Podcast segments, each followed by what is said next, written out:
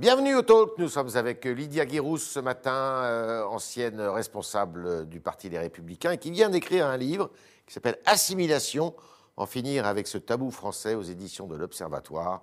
Très bon livre, et on va en parler dès maintenant.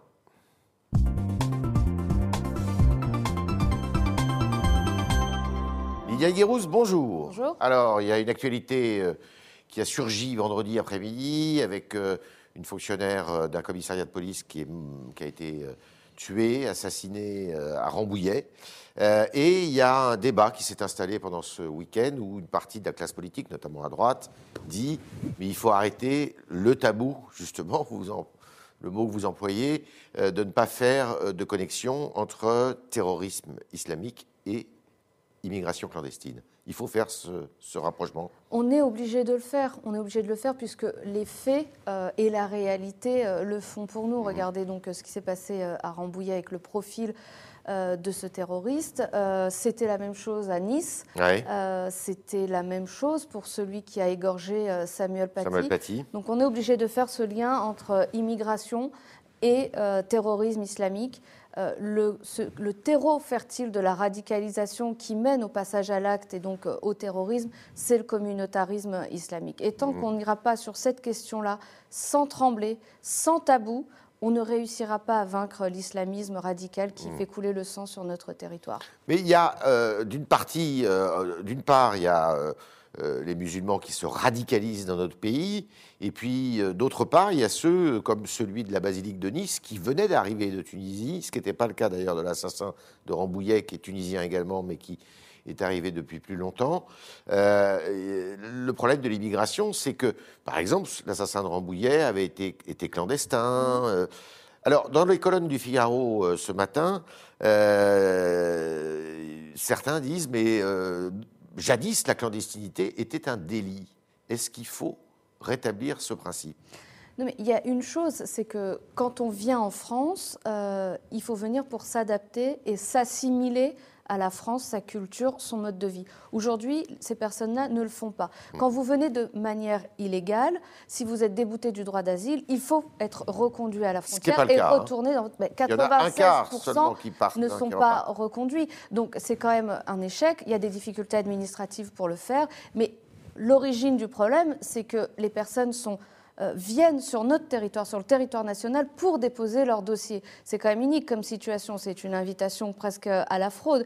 Et ensuite, même s'ils sont déboutés, ils ne sont pas reconduits à la frontière. Donc il faudrait que les demandes se fassent depuis le pays euh, d'origine, s'il faut mettre des hotspots ou d'autres d'autres choses, pour éviter l'arrivée sur le territoire national qui rend totalement euh, Ça, ça suppose des accords avec les Il faut- il faut- gouvernements des pays de départ. Oui, il faut des accords avec euh, les, les pays euh, de départ. Évidemment, c'est une question euh, Et aussi, euh, si, euh, si ces pays ne souhaitent pas euh, coopérer avec nous pour récupérer leurs ressortissants, peut-être fermer le robinet des aides au développement envers ces pays. Il faut conditionner cette aide à leur comportement vis-à-vis de nous, alors à Eh leur bien, écoutez, quand, coopération vis-à-vis de la France. quand ils ont des ressortissants qui, sont, qui, qui ne peuvent pas prétendre au droit d'asile, qui ne Mhm. peuvent pas rester sur notre territoire, qui sont de, en situation irrégulière, et encore plus parfois quand ceux qui sont délinquants, et ils ne veulent pas les récupérer, nous n'avons pas de raison de donner euh, euh, des millions euh, à ces pays pour les aider au, qu'il au faut- développement. Il faut une... Est-ce qu'il faut rétablir la double peine? La double peine, c'est un étranger condamné en France et renvoyé dans son pays. Bah, C'est écoutez, un- quand- Ça a été supprimé par Nicolas Sarkozy. Oui, mais moi, je, je pense que quand ce sont euh, des, des étrangers avec une nationalité étrangère, la règle, c'est que quand vous venez dans un pays, c'est pour vous y installer, c'est pour vous assimiler et pour vous conduire correctement. Euh, donc, si vous venez pour être un délinquant, évidemment que vous n'êtes pas la bienvenue. Et d'ailleurs, vous faites du mal à l'ensemble de la communauté nationale et même à ceux qui sont euh, euh, d'origine étrangère, qui ont fait un parcours d'assimilation, mais qui vont subir du racisme et de la discrimination à cause de l'image que ces délinquants renvoient.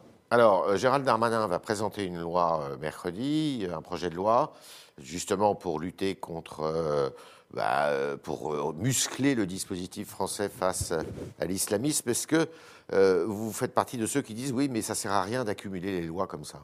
Non, je pense qu'il faut, il faut renforcer évidemment euh, le dispositif pour lutter contre l'islamisme, contre le financement étranger, pour permettre de démanteler euh, des mosquées salafistes et renvoyer des imams radicaux plus, euh, plus rapidement. moi, si j'avais si si été député, je l'aurais voté, même si je considère qu'il y a des manques, hein, notamment sur le renforcement de la laïcité, la lutte contre les symboles de l'islam Ça, c'est la loi séparatiste. Et qui hein. touche, oui, et qui touche notamment les, les, droits des femmes. mais il faut, bien sûr qu'il faut plus de lois pour pouvoir euh, renforcer euh, davantage. Peut-être aussi commencer par appliquer euh, celles, qui existent aussi. qui existent, déjà. Parce qu'il y a un des problèmes, c'est aussi le Conseil constitutionnel qui est le gardien des libertés publiques et qui dit souvent que les dispositions qui sont adoptées pour lutter contre le radicalisme et terrorisme, eh bien, portent atteinte justement à ces libertés publiques. Qu'est-ce qu'il faut faire pour ça? Bien sûr que c'est difficile parce que nous sommes dans un état de droit et il faut euh, respecter euh, la Constitution, mais euh, à un moment, il faut aussi regarder la réalité en face. Et la menace djihadiste, la menace terroriste, elle évolue. C'est vrai que les libertés publiques sont fondamentales, il faut les préserver, mais il faut parfois des mesures qui sont exceptionnelles pour pouvoir, pour pouvoir mener la guerre à ceux qui nous mènent la guerre sur notre territoire. Alors on va, on va arriver à votre livre, mais est-ce que vous estimez que le quinquennat de Emmanuel Macron a été à la hauteur de cette lutte justement contre à la fois euh, le terrorisme d'une part et d'autre part contre eh bien, euh, euh, les séparatismes, le communautarisme?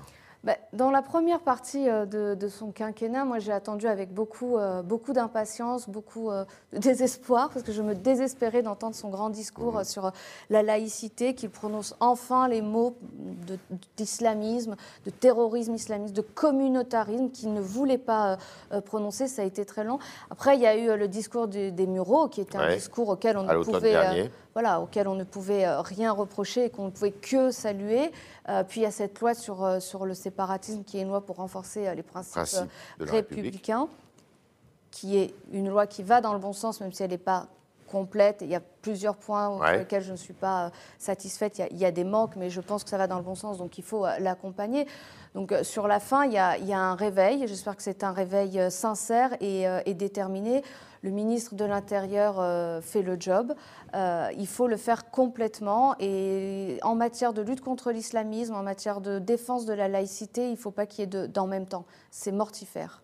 Oui. Et là, c'est un sujet qui peut justement raviver les clivages gauche-droite? On l'a vu ce week-end. C'est la droite qui dit qu'il faut revoir notre cette immigration clandestine et la gauche qui dit. c'est le euh, tabou de l'immigration. Euh, l'immigration, euh, il faut qu'elle soit choisie. de toute façon, on est dans une situation économique, sociale qui fait qu'on ne peut plus accueillir autant de, personnes. On n'a pas de logement à leur offrir, on n'a pas une école de qualité à offrir, on n'a pas d'emploi et la crise de la Covid va générer une détresse sociale très importante. Donc, si on accueille encore plus de personnes, ça fera qu'augmenter les tensions au sein de, de la société.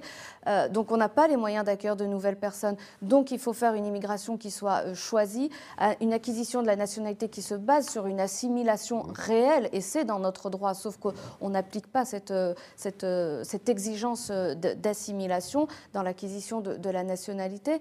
Euh, et, et, je crois qu'en fait, euh, il faut s'attaquer à la question de, l'immigration euh, et, arrêter avec ces tabous, parce que tant qu'il y aura des tabous, que ce soit sur la question de la laïcité, la question de l'assimilation, la question de l'immigration, si on ne va pas sur ces sujets-là, c'est autant de champs qu'on laisse à l'extrême droite pour pouvoir prospérer. Alors, votre livre, c'est le grand titre, c'est Assimilation. En finir avec euh, ce tabou français. Le mot est choisi, c'est assimilation. Il ne s'agit pas d'intégration. Non. La différence. Écoutez, euh, je, moi je le résume assez euh, avec cette formule. Euh, l'intégration réussie, c'est l'assimilation. Quand on fait mmh. son parcours d'intégration, on est assimilé, même si certains refusent de l'assumer, mais on est dans l'assimilation.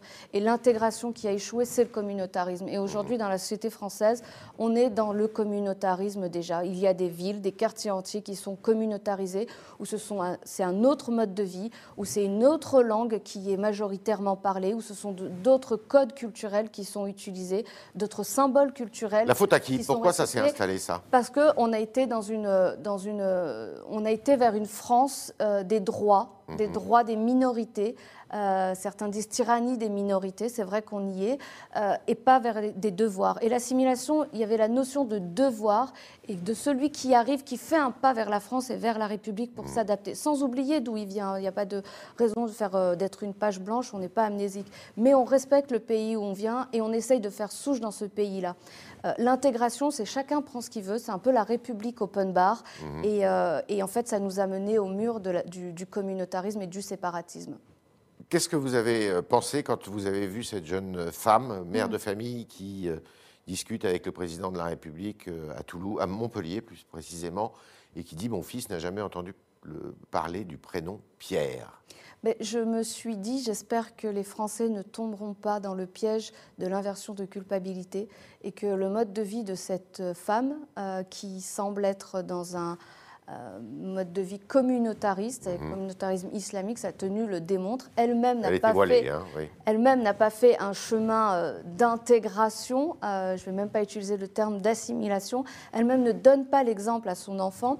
Et donc, je crois qu'elle était, pour moi, elle était la cause aussi des mots qu'elle, qu'elle dénonce.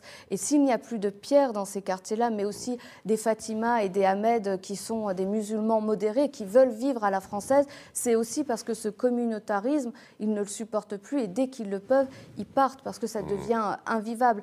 Et donc, euh, elle est, à mon sens, euh, c'était, euh, c'est, en fait, elle est en partie la raison des, problèmes et du fait qu'il n'y ait plus de pierres dans, dans ces quartiers-là. C'est le communautarisme islamique, c'est l'islamisme radical qui fait que les femmes rasent les murs, que les pierres partent, mais aussi les autres qui sont des musulmans modérés qui aiment la France.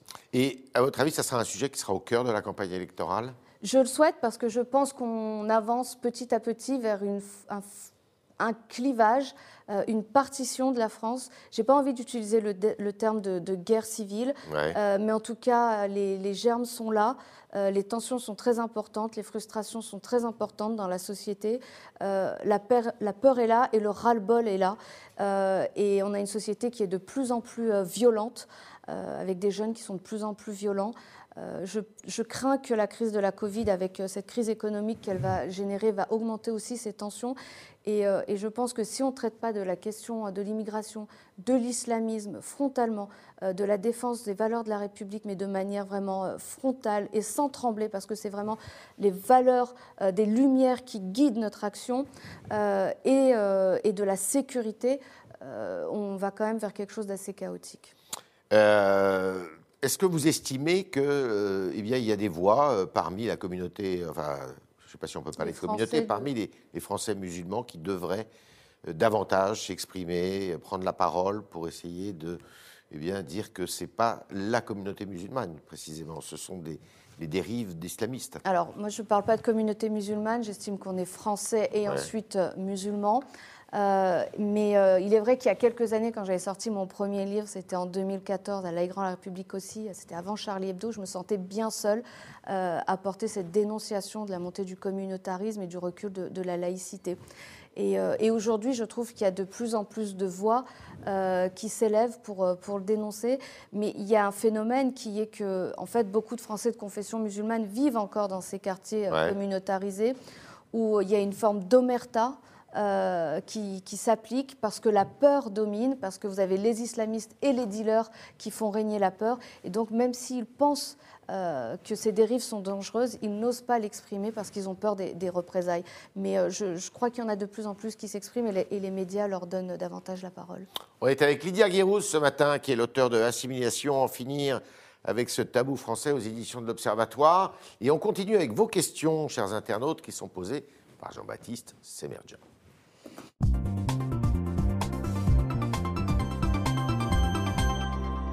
Bonjour Jean-Baptiste. Bonjour Yves, bonjour Lydia Guéros. Alors une première question, une première réaction, vous allez voir, c'est Patrick. Patrick qui vous interroge sur l'affaire Sarah Halimi, dont l'assassin ne sera pas jugé. Mm. Est-ce qu'il faut changer la loi Hier, il y avait 30 000 personnes minimum en France rassemblées pour ce sujet. Il ne sera pas jugé parce qu'il est jugé, il est estimé irresponsable de ses actes. Il avait pris quelques substances euh, mm. euh, stupéfiantes euh, avant son crime. Oui, il faut changer la loi parce que peut-être que le droit a été dit, mais c'était une interprétation du droit. Moi, j'estime qu'il y avait euh, une détérioration euh, de, sa capacité de, jugement, mais pas une absence. et il faut changer la loi parce que de cette manière-là, nous, nous, parviendrons, un, à envoyer un message très fort sur la lutte contre l'antisémitisme, qui est lié au nouvel antisémitisme qui est lié lui-même à la montée de l'islamisme radical en France. Et il faut lutter contre cela, il faut le dire et le dénoncer. Et deux, on réussira enfin à rendre justice. Parce que pour le moment, justice n'a pas été rendue et je pense très fort à toute la famille de Sarah Halimi euh, qui, euh, qui n'arrive pas à faire euh, son deuil alors que cette femme a été torturée et défenestrée et, on dit qu'il est incapable et qu'il n'a pas de, de, discernement. Il va aller faire un tour en hôpital psychiatrique puis sortir et certainement les croiser dans quelques temps, et je trouve ça dramatique. Autre question. L'acte symbolique de nommer une rue de Paris euh, au nom de Sarah Halimi, proposé par Anne Hidalgo, vous pensez que c'est une bonne idée? Oui, c'est une bonne idée. Euh, après, je me demande comment Anne Hidalgo va gérer ça avec, euh, avec sa coalition qui est composée d'Europe Écologie Les Verts aussi, qui sont souvent dans, le relativisme, le déni. Et je voudrais dénoncer le tweet de Julien Baou qui avait indiqué que l'émoi ne concernait que la communauté juive. Euh, et que justice avait été rendue. Alors, euh, euh, il, considère que justice est rendue pour Sarah Halimi, mais quand il s'agit des Traoré, justice n'était pas rendue. Il y a un deux poids, deux mesures avec Europe Écologie Les Verts qui est insupportable et il y a une forme de complaisance sur ces sujets-là qui, qui, est, qui parfois relève de la complicité. Autre question. Oui, une autre question, c'est Francis. Selon Francis, les, les derniers événements liés à l'insécurité en France vont aider le Rassemblement national aux prochaines élections. La prochaine élection même, vous partagez ce constat? Mais de toute façon, euh, oui, oui, je ne peux que le, que le, que le partager. La droite est en retard? Plus, plus, enfin, plus il y a des événements, des, des, des, drames, plus il y aura d'actes terroristes, plus il y aura des, euh, des, actes... Euh, de, délinquance aussi forte, plus il y aura d'émeutes dans les banlieues, plus le Rassemblement national n'aura qu'à se baisser pour, pour récupérer, euh, récolter les Vous estimez que votre ancien parti, les Républicains, ne sont pas à la hauteur des questions qui sont posées aujourd'hui? Pour le moment, je les trouve, et c'est dramatique, assez inexistants pour certains d'entre eux. Je trouve que ceux qui sont les plus présents et les plus pertinents sont souvent ceux qui sont à l'extérieur du, du parti. Pensez à qui Xavier Bertrand? Oui, Xavier Bertrand, Valérie Pécresse, euh, euh, je trouve que même David Lisnard ou, euh, Laurent Vauquier, qui est en train d'esquisser un retour, on les entend davantage et ils ont une parole qui porte plus que le parti lui-même, qui me semble être assez inaudible aujourd'hui et c'est dramatique. On a besoin d'une opposition, on a besoin d'une opposition de droite républicaine et aujourd'hui, je, la trouve assez inexistante. Dernière question Oui, une dernière question. J'ai Justine, justement, qui vous demande si la politique vous manque aujourd'hui. Et un autre internaute, vous voyez bien candidate au départemental. Oula, euh, si la politique me manque, je pense que quand on est essayiste, on est dans le débat public. Et quand j'écris un livre comme Assimilation, en finir avec euh, ce tabou français, c'est une façon de mettre dans le débat public parfois peut-être de manière plus efficace que beaucoup de politiques, la question de l'assimilation, parce que j'estime qu'on n'arrivera pas à lutter contre le séparatisme à moyen et long terme, et notamment les jeunes mhm. qui sont les plus euh, dans le rejet euh, de la République, euh, sans refaire de l'assimilation pour refaire des Français de cœur, de gens qui sont français par le hasard de la géographie. Certains parlent de français de papier, j'aime pas beaucoup cette, cette expression. Donc je, on fait de la politique quand on est un essayiste engagé d'une autre façon j'ai jamais été très à l'aise avec euh, euh, les intrigues d'appareils. Ce euh, c'est pas mon fort. J'ai toujours aimé. Il y en a trop dans les partis politiques. Moi, j'ai toujours aimé le, débat d'idées, la politique au sens noble. J'espère que ça reviendra un jour. Mais ma volonté, c'est de faire avancer la France et je pense que je le fais à mon échelle, modestement, en tout cas en étant un écrivain, un essayiste engagé. Merci Lydia Gréus. Merci à vous. Merci beaucoup. Je rappelle votre livre, Assimilation, en finir contre ce tabou français aux éditions de l'Observatoire. Merci d'avoir posé toutes vos questions et merci à Jean-Baptiste Sémergian d'avoir été euh, leur interprète. Merci Jean-Baptiste. Et à demain, si vous le voulez bien.